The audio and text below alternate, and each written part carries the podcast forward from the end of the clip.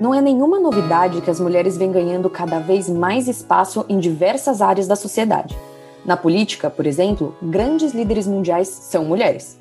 Eu aposto que só de você ter ouvido a minha fala, você deve ter pensado na Angela Merkel ou de repente uma mulher que não foi presidente, mas que é marcante na política do seu país, como a Michelle Obama e a própria Kamala Harris agora. Mas existem tantas mulheres envolvidas na política que muitas vezes a gente nem as conhece. Em homenagem ao mês da mulher, o Papo de Inter decidiu trazer cinco mulheres do mundo todo que têm participações notáveis na política de seus países. É importante frisar que aqui a gente fez uma seleção, mas existem milhões de mulheres incríveis por aí que merecem o devido reconhecimento. Todas as mulheres que a gente mencionou aqui estão na BBC 100 Woman, uma lista de 100 mulheres inspiradoras e influentes no mundo em 2020. E antes da gente começar esse episódio, a gente queria anunciar que esse mês vai ser destinado às mulheres aqui no Papo de Inter. Todos os episódios desse mês terão temáticas sobre o feminino e, obviamente, histórias e temas importantes sobre esse mundão. Portanto, sem mais delongas, eu sou Andressa Issa e eu sou Elizabeth Matravog e esse é o Papo de Inter. De notre volonté. Make America great again. Poned esos sueños en marcha. Actitud producto. Estado de alarma en toda España. We did it, Joe.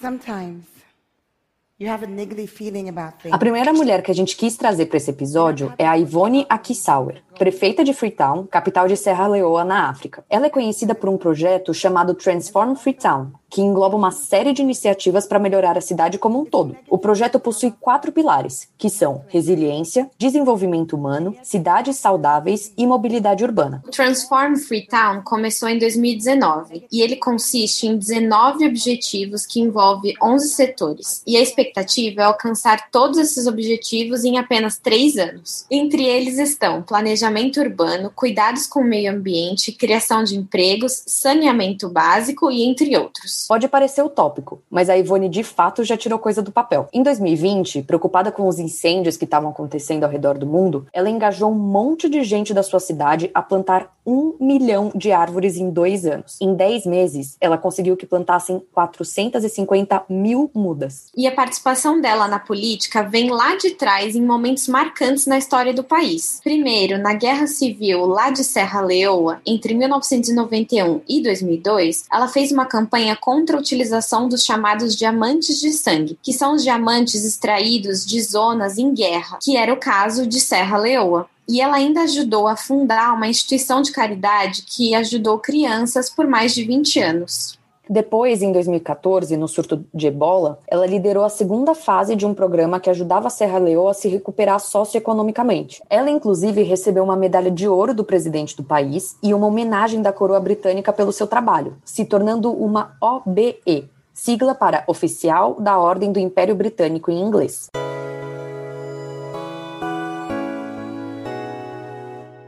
Nossa segunda homenageada do episódio é a Diana Barron, subsecretária governamental do Departamento de Digital, Cultura, Mídia e Esporte no Reino Unido. Nossa, que nome!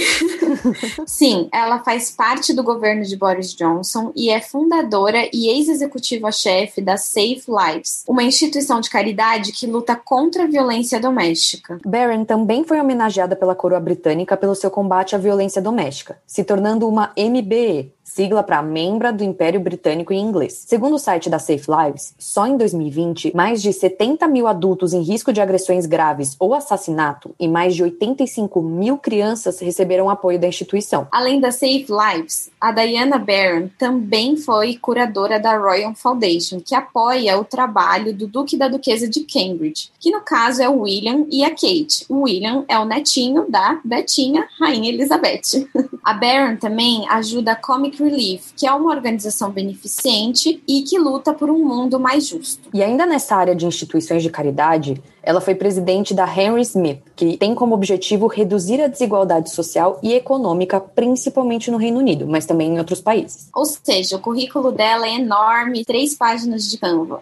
If I could deliver one message on your show, Tommy, I would actually say that there's no A wrong Eileen way to Flynn ganhou um protagonismo no ano passado ao se tornar a primeira mulher da comunidade de viajantes da Irlanda a ocupar um assento na Câmara Alta do Parlamento Irlandês. Mas aí você me pergunta, Beth, o que são os viajantes da Irlanda? Confesso que demandou um pouco de pesquisa para a gente poder explicar para vocês, mas vamos lá. Os viajantes irlandeses são um grupo étnico que vive na Irlanda e também em outros países, como Inglaterra, Estados Unidos e Canadá. Eles são nômades, ou seja, eles não vivem em um lugar só. E eles são conhecidos também como pivis ou mincer. Não sei exatamente como se pronuncia, mas eles são conhecidos como viajantes. A maioria fala inglês, porém muitos do grupo utilizam a língua celta, que é uma mistura de inglês irlandês e romani, que é a língua étnica deles. Eles representam 0,7% da população da Irlanda atualmente. O mais alarmante, além do preconceito que esse grupo muitas vezes sofre, é o alto índice de suicídio entre os viajantes. Uma das principais pautas da Eileen no governo é promover a saúde mental entre eles, uma vez que o índice de suicídio é seis vezes maior que o resto da população da Irlanda. E a pauta da saúde entre os viajantes é um fato muito importante para a senadora, porque ela perdeu a sua mãe, que tinha 48 anos de pneumonia, quando ela, né, a Eileen, tinha apenas 10 anos. E a senadora luta pelos direitos dos viajantes, assim como outros grupos marginalizados do país.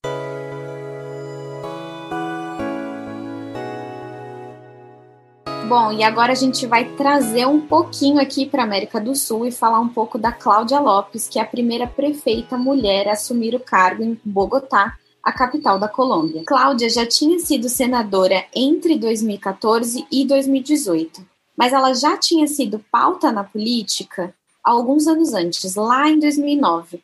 Na época, ela era colunista de um jornal chamado El Tempo. Cláudia foi demitida depois de publicar em sua coluna uma denúncia contra o futuro presidente, o Juan Manuel Santos, revelando sérios esquemas de corrupção que ele estava envolvido. A Cláudia faz parte da Aliança Verde e foi com a sua pauta anticorrupção que ela levou a maioria dos votos. Ela chegou a liderar uma consulta popular sobre anticorrupção que teve 11,6 milhões de votos e a grande maioria votou a favor das suas medidas. Ela atingiu um recorde na história da Colômbia. Além das pautas de meio ambiente defendidas pelo partido que ela faz parte, Cláudia defende os direitos da comunidade LGBTQ+, sendo ela mesma uma lésbica assumida. No dia de sua vitória, um vídeo que ela aparece beijando sua esposa nas comemorações viralizou na internet, o que hoje, em 2021, deveria ser visto como algo natural. Cláudia também é defensora dos acordos de paz com o grupo das FARC, as Forças Armadas Revolucionárias da Colômbia.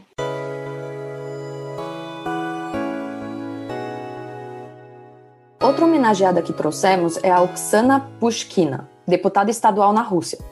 Ela é uma figura que se destaca dentro do parlamento russo por apoiar causas LGBT e se autodeclarar feminista. Em uma entrevista dada ao Moscow Times, Oksana frisou que as opiniões delas não são oposicionistas, mas sim senso comum. Isso porque ela é uma grande apoiadora do governo Putin. Na mesma entrevista, ela fala que apesar de parecer que ela faz parte da oposição por não concordar com muitas visões do governo russo, ela de fato não faz essa oposição e concorda com posicionamentos mais gerais do governo com relação a políticas internas e externas. No ano de 2020, a Oksana discordou do governo em questões como legalização do aborto e casamento homossexual, temas que o Putin baniu de vez numa mudança na Constituição que ele fez no mesmo ano. Só para lembrar, nessa mudança, o casamento entre pessoas do mesmo sexo foi constitucionalmente banido na Rússia e o país passou a ser ainda mais conservador e religioso, além de permitir o Putin a se candidatar a mais dois mandatos de seis anos. Mas enfim, de volta a Oksana. Essa mulher feminista, pró-direitos LGBT e, enfim, também a favor do governo Putin, ficou bastante conhecida em 2018,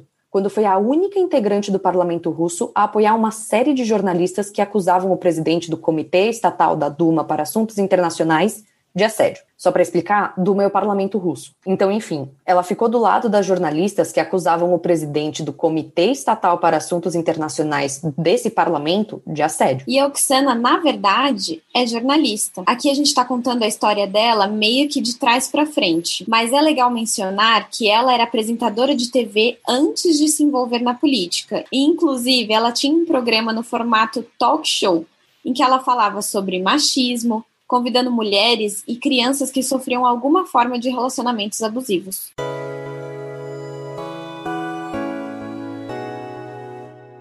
Como a gente comentou lá na abertura desse episódio, as mulheres mencionadas aqui fazem parte da lista da BBC sobre mulheres inspiradoras e influentes de 2020. E nessa lista tem outras personagens bastante icônicas do ano de 2020, como é o caso da Svetlana Tsikhanouska, a candidata à presidência de Belarus. Caso você não saiba, o Papo de Inter tem um episódio especial sobre os protestos em Belarus no ano de 2020, em que a gente fala bastante da Svetlana. É o episódio de número 5. Lá a gente conta quem é ela, além das outras duas mulheres que estão à frente dos protestos no país contra a reeleição de Alexander Lukashenko, que é o último ditador da Europa e que está no poder desde 1994. Falando rapidamente da Svetlana, ela é esposa de um homem que estava se candidatando contra o Lukashenko e que foi preso pelo governo autoritário. Ela, que era professora de inglês, decidiu se candidatar no lugar do marido e, segundo olheiros independentes, ela venceu a eleição que ocorreu em agosto de 2020. Lógico que o governo governo de Lukashenko não aceitou a derrota e o país virou um palco de diversos protestos marcados pela forte repressão policial e participação feminina neles. Nosso episódio especial de Belarus está bem completinho, bem legal, bem interessante. Então, caso você tenha se interessado por saber quem é a Svetlana, escuta lá. A gente também contou com duas entrevistadas para esse episódio. Uma delas chegou, inclusive, a ser detida durante os protestos no país e contou pra gente a sua experiência. Outra personagem, mulher, que a gente já retratou em um episódio mas que não está na lista da BBC, é a Aung San Suu Kyi, a ex-primeira-ministra de Myanmar, que foi detida recentemente após o golpe de Estado que o país sofreu no começo do mês de fevereiro. A Aung San Suu Kyi é Nobel da Paz e foi uma das responsáveis por instaurar a democracia em Myanmar lá em 2011. Democracia essa que durou pouco tempo,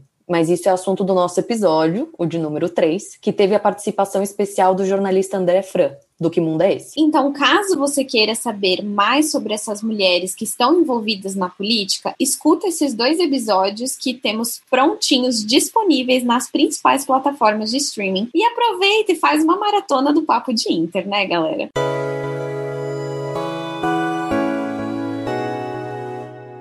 E com essa nossa propaganda, a gente termina o episódio de hoje, o de abertura de uma série de episódios com temática feminina do mês de março, o mês da mulher, né?